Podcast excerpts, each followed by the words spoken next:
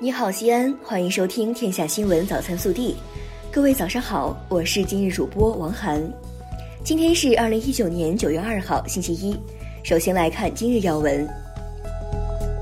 昨日，西安市教育局、西安市人力资源和社会保障局、西安市财政局共同印发《西安市关于加快提升公办中小学办学质量的若干意见》，其中提到，民办义务教育学校招生纳入审批地统一管理。与公办学校同步招生，对报名人数超过招生计划的，实行电脑随机录取，落实义务教育学校免试就近入学全覆盖。本地新闻：昨天是西安生活垃圾强制分类的第一天，记者跟随碑林区城管执法人员对辖区居民小区、酒店、学校等单位生活垃圾分类工作进行了督导检查。发现其中存在的问题还不少，城管执法人员根据现场检查情况，下达九份限期整改通知书，要求被检查单位迅速整改到位。记者近日从市政府获悉，西安市二零一九年节能双控重点工作实施方案正式印发，提出目标：二零一九年全市单位生产总值综合能耗下降百分之二点九。能源消费总量控制在两千九百四十二万吨标准煤以内，增速控制在百分之二点四以下。八月二十七号，二零一九年七到八月陕西好人榜发布仪式暨道德模范与身边好人现场交流活动在延安市志丹县举行，共有二十五位身边好人上榜，其中来自西安市的西安好人曲养丽上榜孝老爱亲类陕西好人。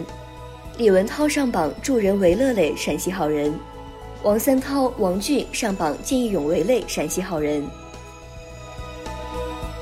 近日，西安交警联合市急救中心为急救车辆设计了一批智能车载终端设备，打造急救生命绿色通道。在急救车上安装该智能终端，后台可实现实时获取车辆位置、实时播放车前画面、语音指令播报。车前违法一键抓拍等亮点功能，为保障急救生命通道的通畅提供全线支撑。八月三十一号，二零一九年国家统一法律职业资格考试客观题考试正式开考。今年国家统一法律职业资格考试分为客观题考试和主观题考试两个阶段。西安考区是全国特大考区之一，因考生数量较多。本次西安考区客观题考试分八月三十一号和九月一号两天进行，主观题考试将在今年十月十三号举行。九月一号上午，第二届九八西安企业佳节系列活动之西商回馈社会大优惠活动启动，两百余家企业将在九月份先后推出不同程度的优惠让利活动，回馈社会和广大群众。九月一号晚。全国第十届残运会暨第七届特奥会在天津体育馆正式落下帷幕。陕西省作为全国第十一届残运会暨第八届特奥会主办省份，参加揭旗仪式并呈现“二零二一陕西欢迎您”的视频展示，向全国人民发出诚挚邀请。九月一号，《雷响中华》全国戏曲群英会第二季在西安完美落幕。据悉。十六个小时的现场直播吸引了一百二十二万次的观看量。经过激烈角逐，侯红琴、窦凤琴两位秦腔名家双双夺冠。国内新闻：近日，中共中央印发了《中国共产党农村工作条例》，这份条例对坚持和加强党对农村工作的全面领导作出系统规定。是新时代党管农村工作的总依据。经中共中央批准，中共中央党史和文献研究院编辑的《十九大以来重要文献选编》上册，已由中央文献出版社出版，即日起在全国发行。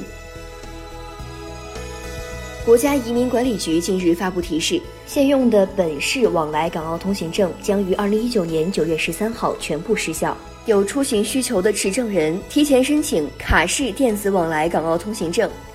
已办妥签注的本市来往港澳通行证在有效期内仍可继续使用。中央广播电视总台粤港澳大湾区之声九月一号上午七时正式开播。这是我国首个专门面向粤港澳大湾区播出的国家级电台频率，大湾区之声新媒体平台同步启用。国家药品带量采购第二批正式启动。九月一号，上海阳光医药网公布联盟地区药品集中采购文件。文件显示，此次采集扩面将在山西、内蒙古。辽宁、吉林、黑龙江、江苏、浙江等二十五个地区推开，涉及第一批试点的阿托伐他汀口服尝试剂型等二十五个中标产品。根据网络和电话订票提前三十天的预售规定，国庆节当天的火车票从今日起开售，九月七号和八号分别开售十月六号、七号国庆返程火车票。九月一号，中国企业联合会、中国企业家协会发布二零一九年中国企业五百强榜单，共涉及七十六个行业，其中制造业企业入围二百四十四家，服务业企业入围一百七十三家，一百九十四家企业营业收入超过一千亿元，六家企业超过万亿元，其中中石化、中石油、国家电网位居前三。香港警方一号下午举行记者会，表示三十一号在港铁旺角和太子站总计共拘捕六十三人，年龄为十三到三十六岁之间。警方检举大量物证，涉嫌藏有爆炸物品、攻击性武器和非法集结等。警方表示，对两个车站的破坏行为造成极大不便，警方对此强烈谴责，不排除有更多拘捕。近日，东北大学秦皇岛分校鹏远公寓住宿费用等问题引起社会广泛关注。九月一号，秦皇岛通报问题调查情况，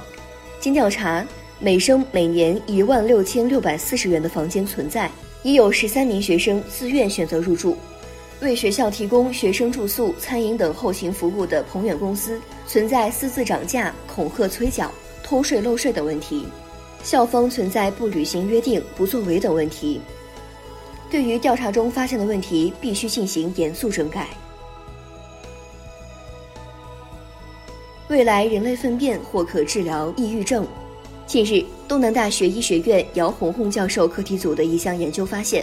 肠道菌群的变化可能导致抑郁症发生，而通过菌群移植可以显著改善抑郁样症状。该成果发表在微生物领域知名学术期刊《肠道微生物》上。